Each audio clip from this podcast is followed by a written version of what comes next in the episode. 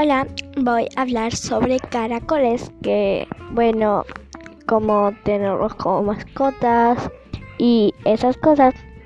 Así que, nada, solamente eso y también voy a mostrar cómo alimentarlos y cómo cuidarlos, cómo hay que mantener esos pequeñeces.